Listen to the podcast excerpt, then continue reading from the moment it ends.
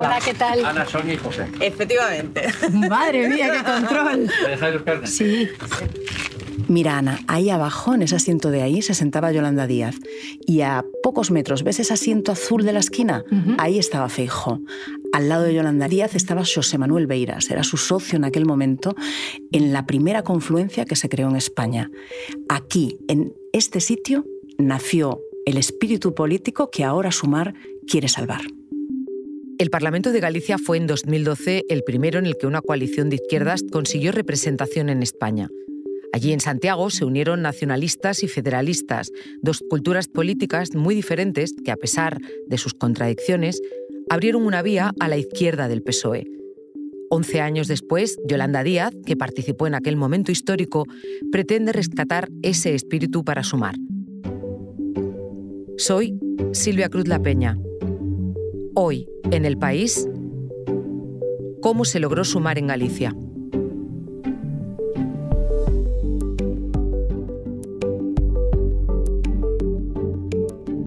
Esta historia la traen mis compañeros Ana Fuentes y José Juan Morales.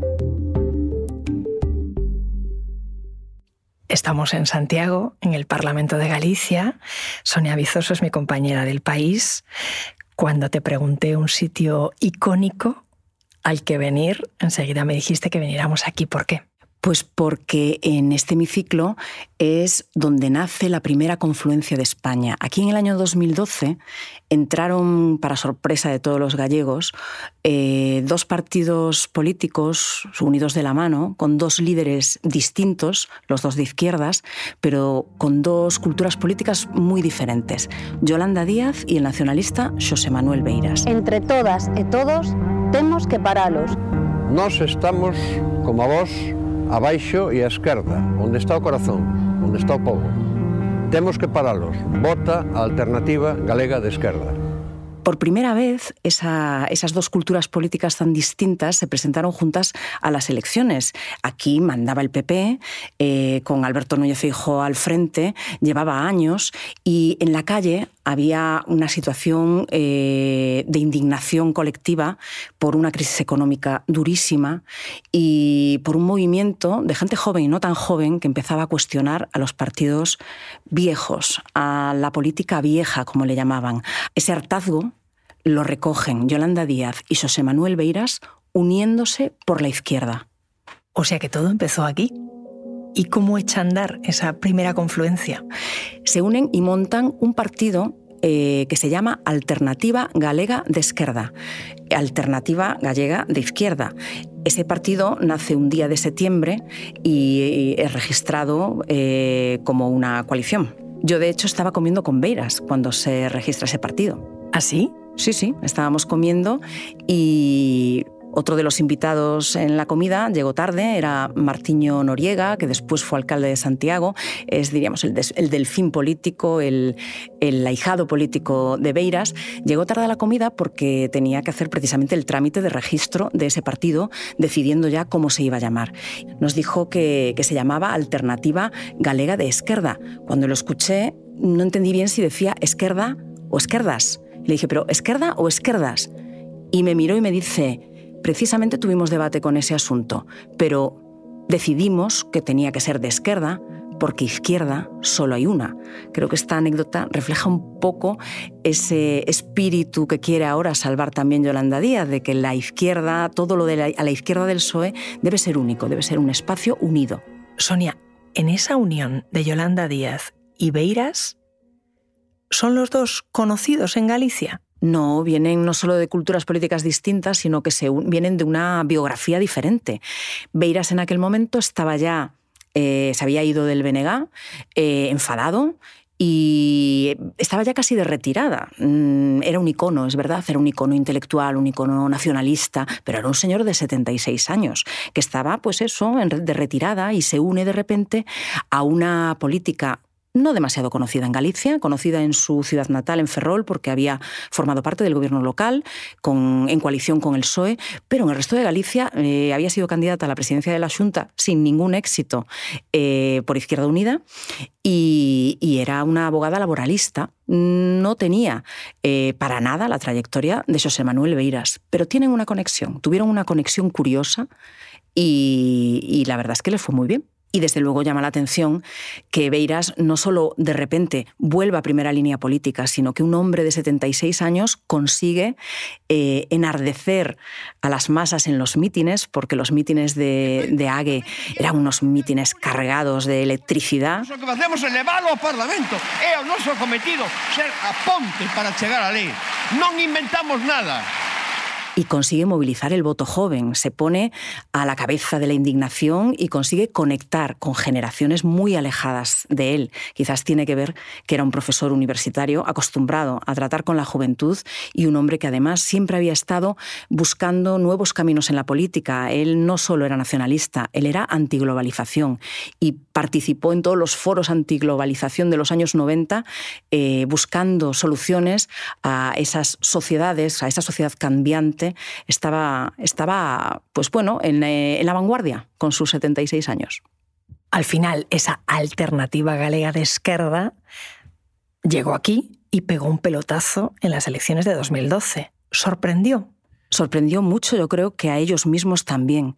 Sorprendió a la ciudadanía gallega y sorprendió a Fijo, porque era un partido que se había creado un mes antes y de repente tenía nueve diputados de una Cámara de 75 el PP mantuvo la mayoría absoluta, pero hubo un terremoto eh, en la oposición.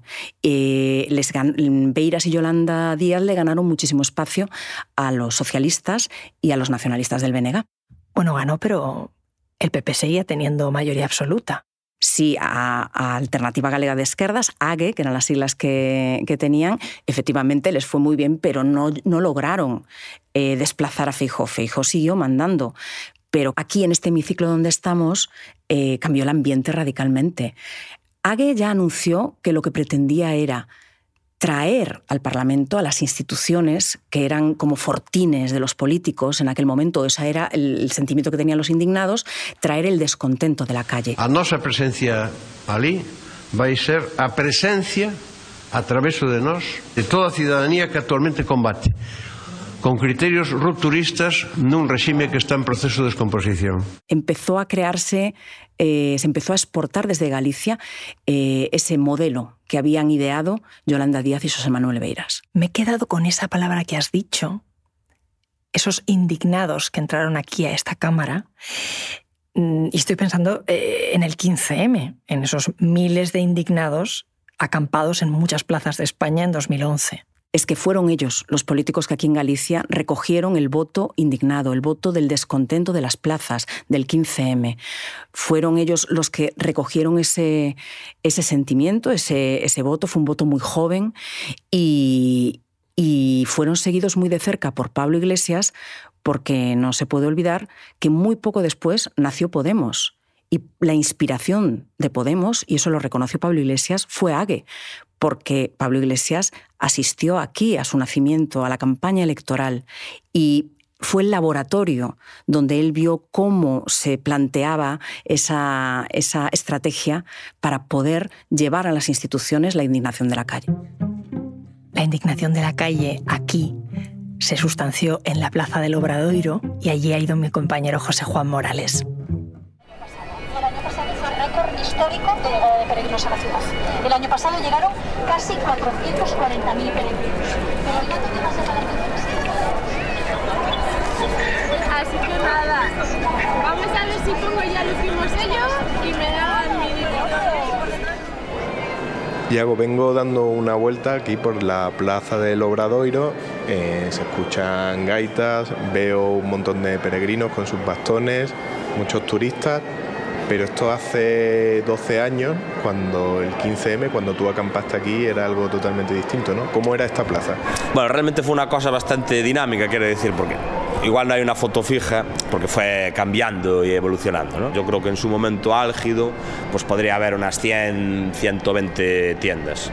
Pero claro, al final ya no era solamente tiendas de campaña, también era una estructura fija toda de madera que iba creciendo y de alguna forma también nos comía un poco. ¿no? Eh, me llamo Iago Trillo, ahora tengo 38 años, eh, soy profesor, pero hace 12 años tenía 27 cuando fue el 15M y como mucha gente de mi edad en aquel momento, también una de las eh, situaciones que nos eh, invitó a participar de este movimiento de protesta fue pues, la situación de desempleo ¿no? que yo tenía en ese momento.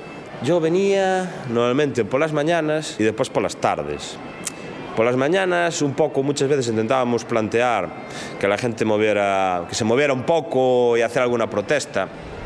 Había una tendencia a la gente a, vivir aquí en comuna, dentro de, de, la acampada y no ser capaces de salir de ahí. Y por las tardes siempre había una asamblea, ¿no? Asamblea general, había otras asambleas más pequeñitas de comisiones y después también estuvo muy vinculado el tema del 15M con la aparición de, de estos desahucios aquí en Santiago. Seguramente fue de las cosas más exitosas que logramos crear, hasta el punto de que los propios bancos le decían a la gente, mira, llamar a estos, que os van a ayudar y, y nos van a echar de casa. ¿no? O sea que eso sí que igual para mí que eso fue el mayor logro igual de esta campaña de Santiago. Bueno, Iago, voy a acercarme aquí al lado, que he quedado con una persona que participó en la creación de esas confluencias políticas de izquierdas que hubo después del 15M para que me cuente un poco el contexto más allá de esa acampada en la que tú participaste. Muchas gracias. Vale, muchas gracias a ti.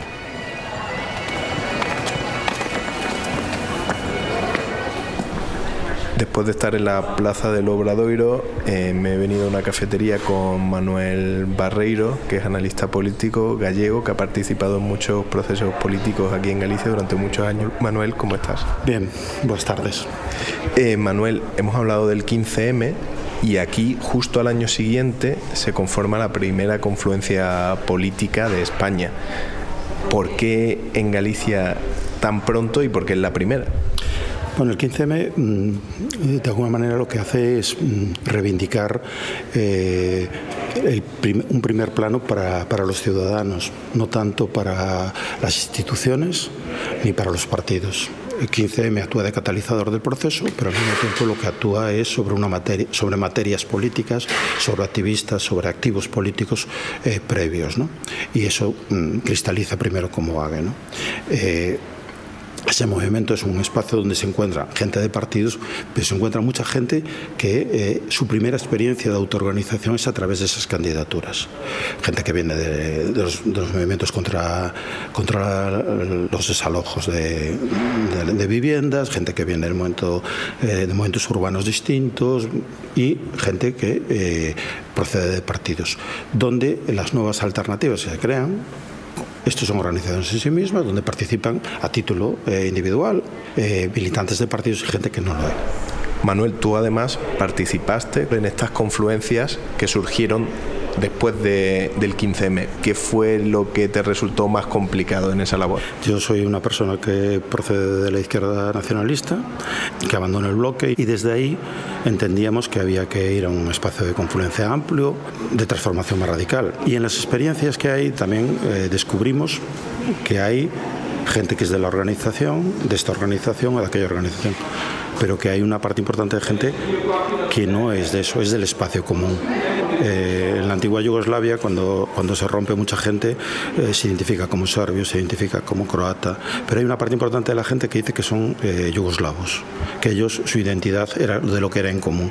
Y de alguna manera, en toda esta experimentación, ocurrió con AGE, ocurrió con Emarea, había muchos yugoslavos, había muchas personas que se ascribían al proyecto compartido, no a las partes, y que el todo es mucho más que la suma de las partes. ¿Cuál es la dificultad de todo eso? ¿Cuál es mi experiencia? Bueno, la gestión de la vida orgánica, la gestión de la pluralidad de la vida orgánica se reveló como eh, mucho, más mucho más dificultosa.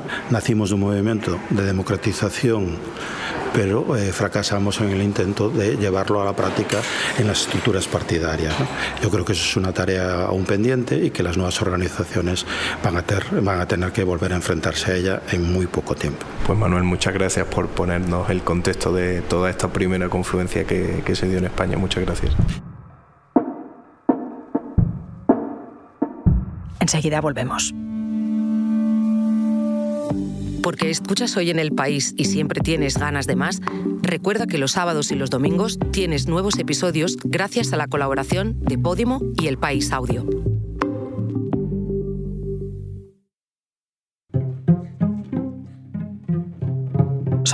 Contando que Galicia fue el primer sitio en el que hubo una confluencia de izquierdas en España, que se presentó aquí a las elecciones de 2012, que recogieron muy bien el descontento ciudadano que se reflejaba en el 15M y que entraron con mucha fuerza aquí donde estamos, en el Parlamento de Galicia.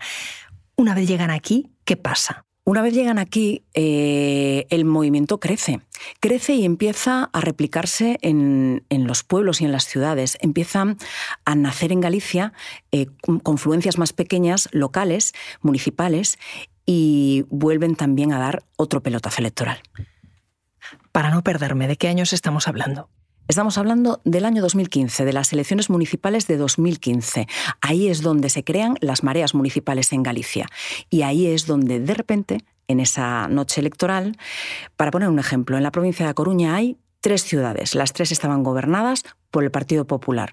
Bueno, pues las mareas municipales de cada una de estas ciudades arrebatan el poder al Partido Popular y hay tres alcaldes del cambio, que se les llamó en aquel momento, tres alcaldes eh, de la indignación, tres alcaldes del movimiento indignado gobernando esas tres ciudades. Esa noche electoral yo estaba en la sede del PP y yo creo que fue la peor noche electoral que ha vivido hasta ahora Alberto Núñez Feijóo. Tenía la cara desencajada. Non chegamos a acadar a amplitude das maiorías a que aspirábamos. E temos que mellorar sempre. A xente nos exixe máis e nós tamén nos exixiremos máis. Eh, yo creo que aquella noche llegó a plantearse si esa exitosa carrera política que había tenido hasta ese momento empezaba a tambalearse y lo que hizo pues, fue dar un cambio a sus políticas e intentar sobrevivir. Me has mencionado las mareas y para no perderme, el movimiento que entró en el Parlamento galego en 2012 fue Alternativa Galega de Esquerda, que entiendo que no es lo mismo. Las mareas fueron movimientos locales en los que ya estaba presente Podemos, porque Podemos ya existía, pero claro, llegaron unas, unas elecciones generales y se creó una marca nueva que se llamó En Marea, que recogía, pues eh, creaba un espacio político que recogía todas esas mareas municipales, que recogía eh, los partidos que habían formado parte de AGE, que recogía Podemos, y todo eso se presentó a las elecciones generales y a la cabeza de esa candidatura estaba Yolanda Díaz. Fue su entrada en el Congreso de los Diputados. Y mientras tanto, ¿cómo estaba la izquierda en la política nacional? En ese momento, Pablo Iglesias empezaba a crecer y Podemos crecía. Empezaron a convertirse incluso en una posible alternativa de gobierno. Fue el momento culmen de todo este proceso. Y Yolanda Díaz estaba al lado de Pablo Iglesias. Fue en ese momento cuando eh, Yolanda Díaz, que había ido como representante de Galicia al Congreso de los Diputados, empezó ya a adquirir cierta importancia para, para, Podemos. Y empezó a, adquirir cierto protagonismo, empezó a alejarse un poco de, lo que quedaba en Galicia, que seguía siendo eh, un poder importante, porque claro, después de aquellas generales, hubo una época que había un montón de citas electorales en España, llegaron las elecciones gallegas. Y ahí en Marea también presentó su candidatura y pegaron otro pelotazo electoral. Si Agui había entrado con nueve diputados y se había convertido de un día para otro en tercera fuerza, de repente en Marea se convierte en la principal fuerza de la oposición y eh, le da el sorpaso al Partido Socialista. Yolanda Díaz en Madrid se aleja de todo esto, del Parlamento galego. ¿Y cómo queda esto? Aquí queda pues una, fuerza en marea que entró con, con mucho poder en el, en el Parlamento galego, pero ahí empezaron los problemas. Siempre hubo líos internos. Desde el principio, Beiras advertía que no podían perder el tiempo en las discusiones internas porque estaban perdiendo la conexión, el pulso de la calle y además habían venido a hacerlo diferente. Pero empezaron a enredarse y Yolanda Díaz perdió el control de lo que estaba ocurriendo aquí porque se empezó a centrar en, el Congreso de los Diputados y aquí empezaron a multiplicarse los problemas internos, a multiplicarse.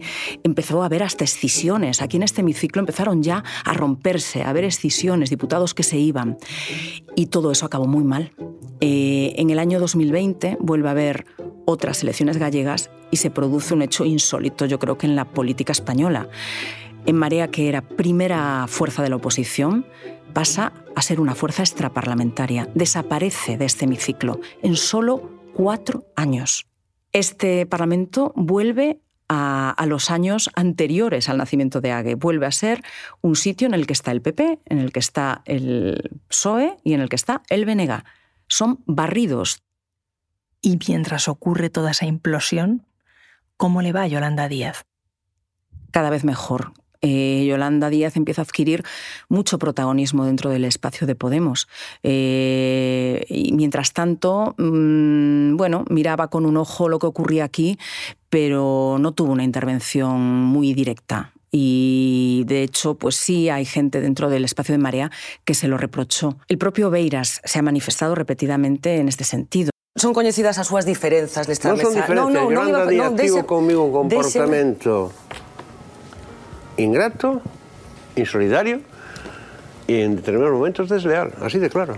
Beiras ha llegado a decir incluso que se sintió en algún momento traicionado, porque, porque es verdad que, que Yolanda Díaz mm, fue a, a, Madrid como representante de Galicia y, y bueno, acabó eh, integrándose en el equipo de, de Pablo Iglesias, mientras Podem, Podemos tenía problemas aquí en Galicia con el resto de socios de la confluencia. Después de todo lo vivido, que parece que hace un siglo, ¿verdad? ¿Qué se sacó de bueno con ese experimento, con esa primera confluencia aquí? Esa primera confluencia se propuso un, reto muy importante y que sigue abierto, que es eh, buscar una fórmula para que culturas políticas eh, siglas políticas diferentes, pero que tienen un marco grande de coincidencias ideológicas en la izquierda, puedan unirse para tener más fuerza y convivir. Eso sigue vigente y eso sigue siendo un acierto. El problema es que no consiguieron encontrar una fórmula de convivencia, porque es un espacio ideológico muy amplio y las contradicciones y los conflictos son inevitables.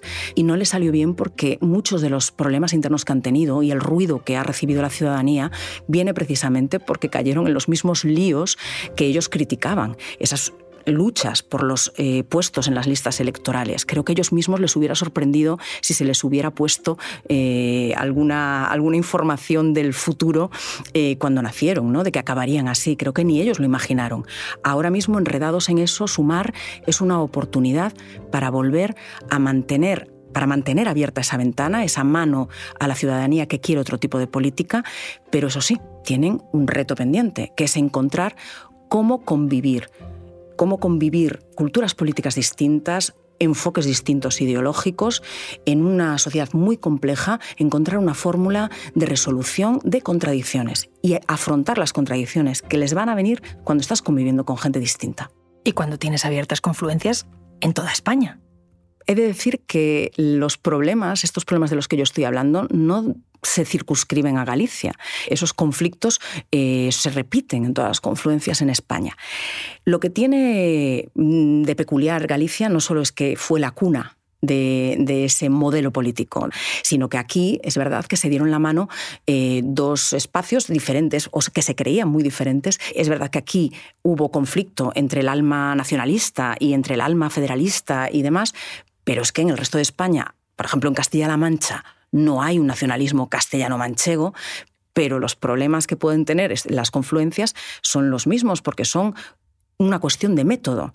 Da igual en lo que diverjas, lo que tienes que buscar es una fórmula para dirimir esas diferencias. Y eso no lo han encontrado ni en Castilla-La Mancha ni en Galicia. No lo han encontrado en Andalucía, donde también tienen un alma andalucista que primero estaba dentro y ahora está fuera, ¿no?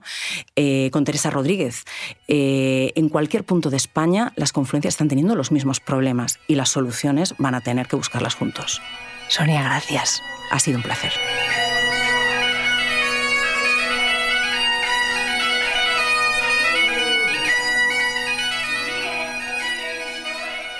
Este episodio lo han realizado Ana Fuentes y José Juan Morales. El diseño de sonido es de Nacho Taboada. La edición de Ana Rivera. Yo soy Silvia Cruz La Peña y esto ha sido Hoy en el País. Mañana volvemos con más historias. Gracias por escuchar.